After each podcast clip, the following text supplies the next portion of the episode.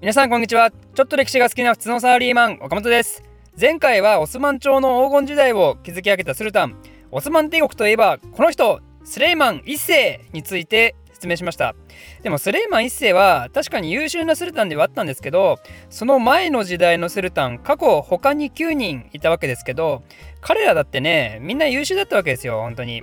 やマジで。あの初代からずっと優秀なスルタンが奇跡的に続いてきた結果スレイマンが大きく輝く土壌ができてそしてスレイマンの46年の超長期政権が誕生するっていうね。いや素晴らしい。素晴らしいですよオスマン帝国。建国以来ここまで。しかしですね ついについに出てきてしまいます。いわゆるアン君と呼ばれるタイプのスルタンです。ここに来てねスレイマンの後任の11代目の時代についに登場してきてしまうわけですね。それはセリム2世という人物です。この人はですねそれまでオスマン帝国の最大の特徴であった軍事活動に全く興味を持たずに数々の先制君主的権限を進化に渡してしまった人物なんですよね。そして本人はもっぱら酒飲んで遊びまくっててなんとオスマン史上初めて本人が戦争に出向かなかったスルタンとなったんですよね。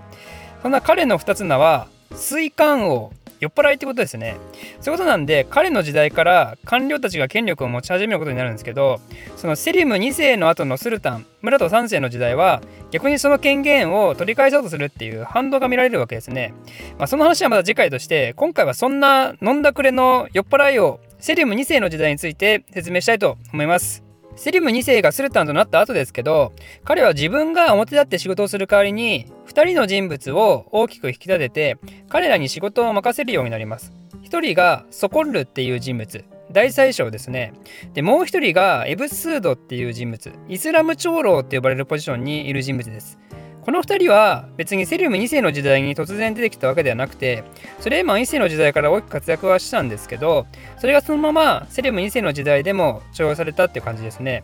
でいやいやちょっと待てと。イスラム長老ってなんだよって思った方ねいると思います。今回初めて出てきたワードですね。簡単に言うとイスラム法にのっとっていろいろな問題を解決する集団のトップつまり最高裁判所長官みたいな人でじゃあ大宰相はというとこれは内閣総理大臣みたいなねそんな感じです。ざっくりね。大宰相が行政イスラム長老が司法みたいなね多分ね。でセリム2世にとって非常にラッキーだったところはこの2人が特に個人的野心メラメラで俺が権力奪い取ってやるって感じではなくてなんかもう普通に優秀だったんですよね。特にソコンルについてはオスマン市場でも名宰相って名高い人物で酒飲んでばっかのセレム2世の代わりに大いに国の安定のために尽力するわけですね。ちなみにソコンルトリビアで言うと実は彼はですねとても大きな視野を持つ人物でなんとこの時代に地中海と航海を結ぶ運河を作ろうとするんですよ。ここがつながればその開発コスト以上に経済的恩恵は計り知れないということを見抜くんですよね。これスエズ運河ですよ今の時代で言うと。彼はスエズ運河を作ろうとしたんですよ。スエズ運河ね最近までなんかあのー、事故で塞がっちゃってましたけどその間大混乱だったでしょ全世界の物流が。弊社もね なんか大変な目に遭ってましたからねただでさえコロナで大変なことになってるのにね物流手段が他にも発達した現代でも未だにスエズ運河に依存しまくってるぐらいなんでやはりここに運河を持つっていうのは人類への貢献度合いで言うととんでもないわけですよねまあ、でもね、この時代にはちょっとやっぱマンパワー的な意味で実現難しくて、この計画が途中で断念してしまうことになります。で、イスラム長老のエブスードは、彼もまたとんでもないビッグプロジェクトを抱えていて、それは何かというと、オスマンって急進的に領土拡大していったでしょ。しかもイスラム圏以外の多宗教エリアまで領土を広げていくわけですよ。領土が小さい時は、単純に同じイスラム法を運用して統治することができるんですけど、やっぱ領土が広がっていくと特に僻地に行けば行くほどその在地の慣習法とかがあってねイスラム法と矛盾してくる部分がいっぱい出てきちゃうんですよね。だけどそれを放置してるといつまでも一つの帝国としてのアイデンティティが作れなくなってしまうわけでその矛盾を何とかしなきゃいかんわけですよ。お前法律のプロフェッショナルだろ。何とかしろって感じでこの壮大な課題を振られたのがヘブスード。もうね、想像しただけで頭抱えるような案件ですけど、だって単純に、これからこのルールに従ってね、なんて全国各地に、あの、触れ出しただけだと、いやいや、そんなこと言ってもね、どうにもなりませんよ。これだからね、現場を知らない人間はな、こうなりますよなんてことを、全国津々浦で言われまくることが超容易に想像つきますよね。あんまうるさく言うなら反乱起こしますよってねなりかねませんよ。でもね彼はそんな超難解な課題をやりきるわけですよ。まあ詳細は省きますけどね。すごいもうすごいこのプロジェクト推進力。もう見習いたい一社会人として。という感じでセリム2世はアン君であったわけだけどとんでもなく優秀な2人の人物をラッキーなことにスレーマンが残していってくれたわけですね。こういう優れた人物を残していったっていう点で言うとリクルートの才能も実はスレーマンはあったのかもしれないですね。でセリム2世が偉かったポイントはこの超優秀な2人のことをちゃんと信頼しきったっていうところ。セリム2世の治世も8年とまあ短いんですけどこの間大宰相はソコルから一度も変更はなかったしイスラム長老はちょっとよくわかんないけどセリム2世が死ぬまで死ぬ年までねエブスーと生きてるんで、まあ、多分彼もずっと使われ続けたんじゃないかなと思うんですよ。でセリム2世のたまたまなのかもしくは意図してやってたのかよくわかんないんですけど彼のさらに偉かったところはこの2人特にスコッルですけどスコッルを信頼しきって大きな権力を与えつつも完全には彼のやりたい放題はやらせなかったところなんですよ。一応他の家臣の言うことも聞いたりしてそれがソコッルと意見が食い違っててもそっちを取ることもあったわけですね。そうすることでソコッルが権力を持ちつつも進化の中での公平性を担保してスコッルが暴走するのを事前に防いだとも言えるかもしれないわけですよ。で、じゃあそういうケースは例えばどんな時があったかっていうと、代表的なもんだと、キプロス島遠征。キプロス島っていう東地中海の要衝があるんですけど、ここを取りに行きたいと部下 A が言ったと。で、スコッルは反対したんだけど、シリム2世は、いや、ここは部下 A の意見を尊重しましょうというようなことをね、したんですよね。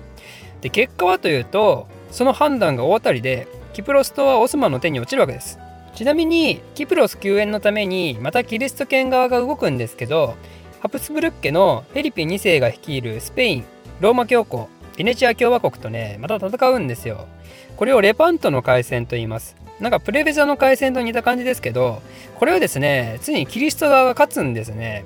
これはキリスト教圏にとっては初めてのオスマンに対しての大型勝利だったんでこの勝利は西洋世界では超大々的に取り扱えてます。ちなみにこのレパントの海戦で有名なエピソードとしてはあのドン・キホーテの作者であるセルバンテスがこの戦いに参加しててそのことを生涯誇りにしてはですねドン・キホーテの序文でも誇らしげに書いてるらしいです。ちなみにこの戦いは確かにあのオスマン帝国の初とも言える敗北だったんですけどまあね正直そんな痛くないんですよこれ。少なくとも西洋世界が訴えるようなこれによってオスマンは地中海の制海権を失ったとかね、オスマン衰退待ったなしみたいなね、そんなことは全然ないんで、この戦いの後も、キプロスはそのままオスマン領だしね、レパントの海戦でやられたオスマン艦隊も、翌年に普通に再建されてるんで、ここはしっかりと事実を見極めて注意しなきゃいけないということですね。実際レパントの海戦が終わったすぐ後にね、あのレパントの海戦が起きたのは1571年なんですけどレパントに来ないって覚えてもらえば、まあ、それはいいんですけどそのすぐ後の1574年セリウム2世はまた地中海に遠征軍を派遣してスペインに占領されていたチュニスを取り返すことに成功するんでこれで速攻やられたらやり返す倍返しだっていうのをねやりきったわけなんですよ。ちなみにチュニスっていうのはかつてのローマのライバルあのカルタゴがあった場所ですね。ということで、やっぱね、あの、スレマンの後のアンクン・セレム2世の時代だろうと、軍事国家から官僚国家に変貌しつつある時代といえども、オスマン帝国が超大国であったのは間違いないんですよね。なんで、正直この時代では、まだまだオスマンの凋落が始まったとは言えないし、セレム2世の時代も、まだまだスレーマンの栄光の時代の勢いを持っていたわけなんですけど、ただね ただね、セレム2世、このチュニスを攻略した直後にですね、酒飲んでスマホ風呂場行って転んで死ぬっていう。そういう感じなんですよね。残念ですね。ということで残念ながらも実は部下を信頼しつつ暴走を防ぐっていうそのマネジメント力には実はあるある一定の能力があったのかもしれないっていう感じのセレム2世の話はこの辺りでおしまいにして、えー、次回はセレム2世の息子である村戸3世の話をしたいと思います。岡本個人ツイッターアカウント開設。興味ある人は岡本歴史で検索してください。私の非生産的なつぶやきに興味ある方はぜひフォローお願いします。ではまた。